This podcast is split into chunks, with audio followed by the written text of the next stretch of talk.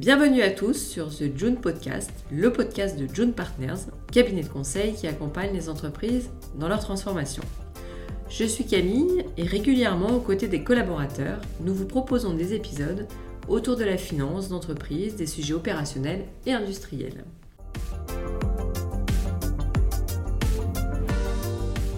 La transformation digitale des entreprises est en cours avec l'intelligence artificielle, qui joue un rôle déterminant. Quel que soit leur secteur d'activité, les entreprises ne cessent d'investir dans des systèmes centrés sur l'intelligence artificielle. On compte a priori plus de 150 milliards de dollars qui ont été dépensés en 2023 et cela pourrait atteindre 300 milliards de dollars de dépenses en 2026 selon l'International Data Corporation. Dans le secteur industriel, l'intelligence artificielle est au cœur de l'industrie 4.0 et elle contribue à rendre plus efficaces les processus et améliorer leur productivité. Quel est le niveau de maturité des entreprises industrielles sur le sujet de l'intelligence artificielle? Quels sont les usages de l'IA dans le secteur industriel? Je suis ravie aujourd'hui d'accueillir Jean-Baptiste Dienne, Project Manager chez June Partners, qui va venir témoigner de l'intérêt pour les dirigeants d'intégrer aujourd'hui l'intelligence artificielle à leur stratégie industrielle. Bonjour Jean-Baptiste. Bonjour Camille. Alors, aujourd'hui, l'intelligence artificielle touche tous les départements d'une entreprise. Elle est en pleine expansion, notamment avec l'IA générative. Quel est le niveau de maturité des industriels sur le sujet de l'IA Le niveau de maturité des industriels est très variable car il dépend de plusieurs facteurs le secteur industriel en question, la taille de l'entreprise et les ressources disponibles, les compétences en IA à disposition, la disponibilité des données et leur qualité, le niveau d'automatisation et de robotique des différents processus, mais également l'écosystème industriel et les contraintes réglementaires du secteur. Il faut aussi distinguer le mode d'action. Donc, à chaque entreprise, son mode d'action. Il y a des entreprises qui vont comprendre les enjeux de l'intelligence artificielle et leurs bénéfices, ils vont l'intégrer dès le début de leur stratégie industrielle et d'utiliser à bon escient. Et par ailleurs, on peut trouver aussi en fait d'autres modes d'action qui vont reposer sur une stratégie exploratoire qui va fonctionner à l'opportunité euh, des projets, mais également qui peut être subi parce qu'on fait un projet et on découvre qu'il y a une application euh, liée à l'IA euh, qu'il faudra mettre en place. Mais dans tous les cas, ce qu'il faut retenir, c'est que en fonction des secteurs d'activité, il y a des entreprises qui sont très très avancées sur le sujet. Et il y en a pour d'autres, en fait, qui sont vraiment au tout début ou qui n'en ont jamais entendu parler et qui n'envisagent pas de les intégrer dans leur processus parce qu'aujourd'hui, ils, sont, euh, ils sont aussi à des étapes euh, très précaires de l'industrialisation de leur processus. Mais alors concrètement, comment les entreprises industrielles vont utiliser l'intelligence artificielle et quels sont les impacts de l'IA Aujourd'hui, les entreprises, ils ont été euh, très créatives, puisque euh, dès l'avènement de l'intelligence artificielle, donc ils s'en sont, emparés. Et surtout, euh, ils ont trouvé des champs d'application divers et variés. Et parmi celles-ci, on peut souligner la maintenance prédictive, car aujourd'hui, l'IA peut être utilisée pour analyser des données de maintenance, donc prévoir les préventifs et surtout éviter les temps d'arrêt et l'efficacité des machines et leur disponibilité pour encore plus de productivité. On va parler de contrôle qualité. Donc l'IA peut être utilisée pour inspecter les produits, euh, notamment euh, pour détecter l'ensemble des rebuts et les écarter. Donc on peut utiliser euh, des systèmes de visionnage divers et variés. Si je peux donner un exemple, dans le secteur de l'abattage, c'est-à-dire que c'est pas très glamour cet, exemple-là, mais ça existe. Ça permet aussi en fait de vérifier que le sacrifice, la saignée, s'est bien passé.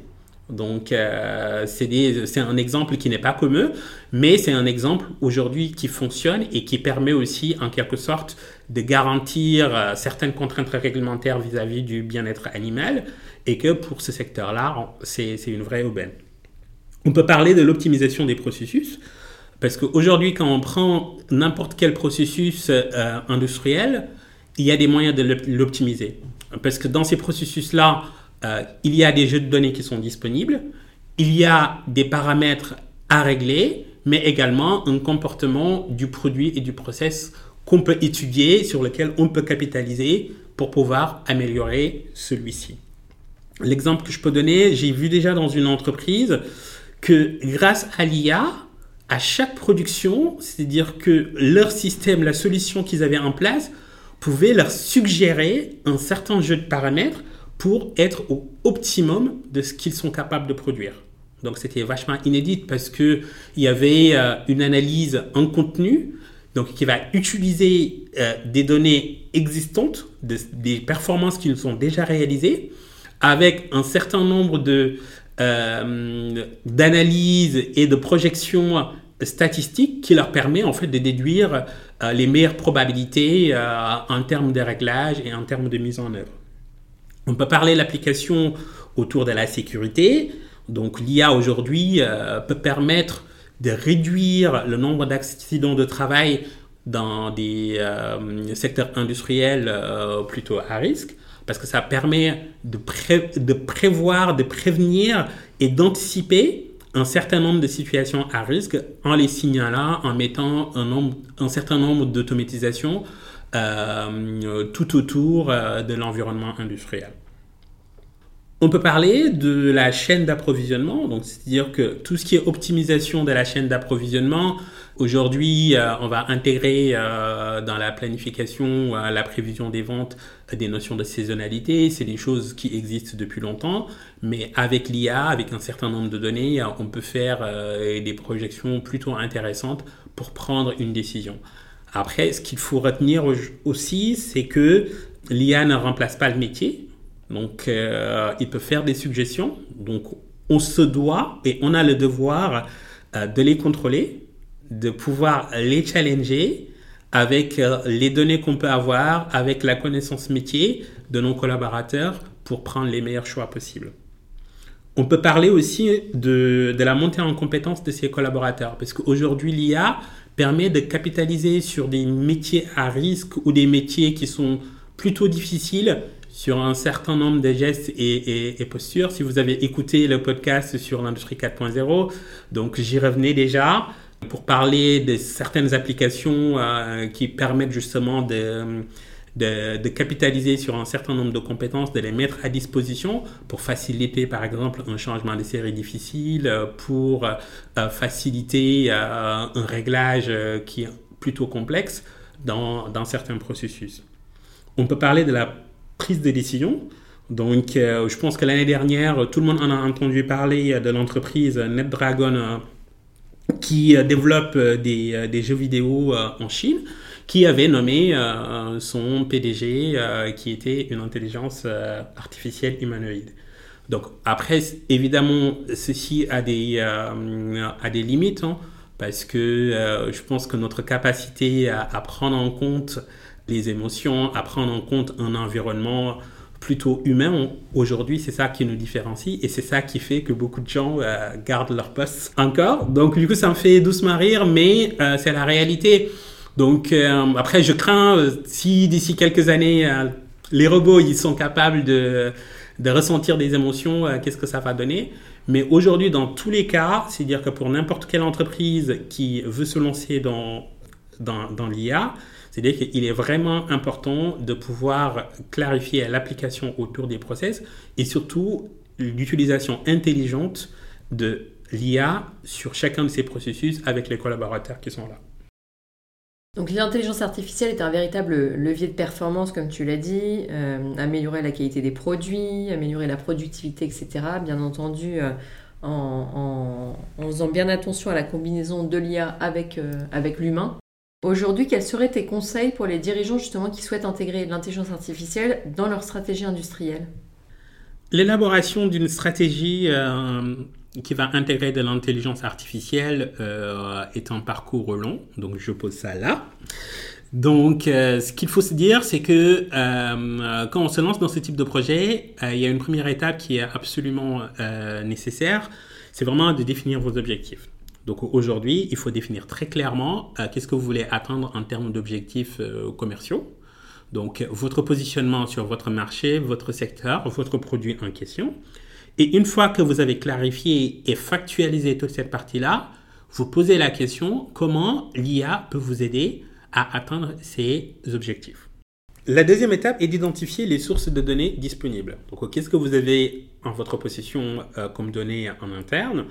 Euh, Qu'est-ce que vous n'avez pas? Donc, être clair là-dessus. Est-ce que ces données-là peuvent être euh, compensées par des données sectorielles, des données clients où euh, il faut organiser la collecte et préparer cette collecte-là de données en interne? Ça peut passer par la mise en place des capteurs sur une ligne de production pendant quelques semaines, quelques mois pour pouvoir les exploiter. Mais ce qui va être important surtout, c'est la qualité de ces données-là et leur préparation.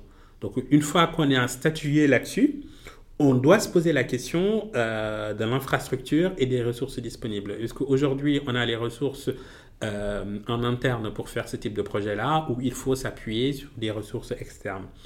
Donc, euh, dans ce type de projet, il n'y a pas de secret. Il faut euh, utiliser la, concept, la conceptualisation avec un POC, donc qui va permettre de mettre en place le projet sur un plus petit périmètre, puisque généralement, quand on se lance sur ce type de projet, on n'a pas forcément l'expérience et le recul pour, donc qui vous permettent justement de réussir bon du premier coup.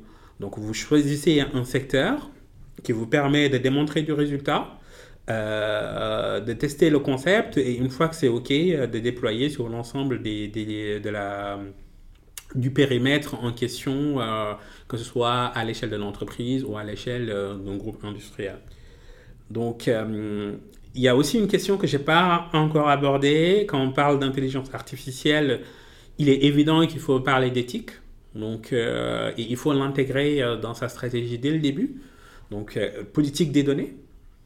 Politique des données des vies privées, puisque ça peut nuire à votre stratégie si vous ne le prenez pas en compte. Donc, être clair là-dessus. Et aujourd'hui, sur le marché, il existe des acteurs qui sont spécialisés dans l'accompagnement des entreprises pour définir leur périmètre et l'application de l'éthique dans leur politique d'intelligence artificielle. Euh, pour euh, vraiment éviter certains dérives. Donc, on va parler de collaboration euh, et de partenariat.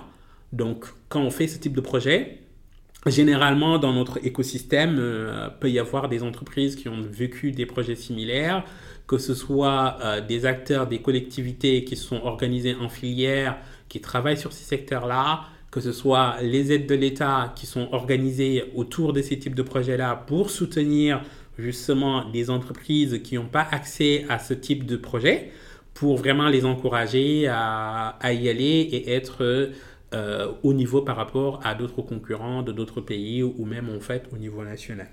Donc des partenariats, il en existe plein. Euh, des acteurs qui proposent des solutions diverses et variées sur l'ensemble des applications qu'on a citées précédemment existent. Et euh, il y, en euh, y en aura forcément pour votre secteur, puisque le secteur est en ébullition et aujourd'hui c'est très dynamique. Donc tous les jours, il y a de nouveaux acteurs qui proposent des solutions qui sont adaptées. Donc dans ce type de démarche, euh, c'est les principes d'amélioration continue où on apprend, on met en place, on grandit et on continue de s'améliorer. évidemment, mais également, ce qui va être important, c'est de contrôler et de mesurer les résultats que vous obtenez. Donc ça, c'est très important pour encourager les collaborateurs, c'est important pour rassurer euh, la direction, c'est important pour rassurer les associés, c'est important euh, pour tout le monde et surtout, ça fait du bien de constater qu'on progresse, on avance, on a des résultats.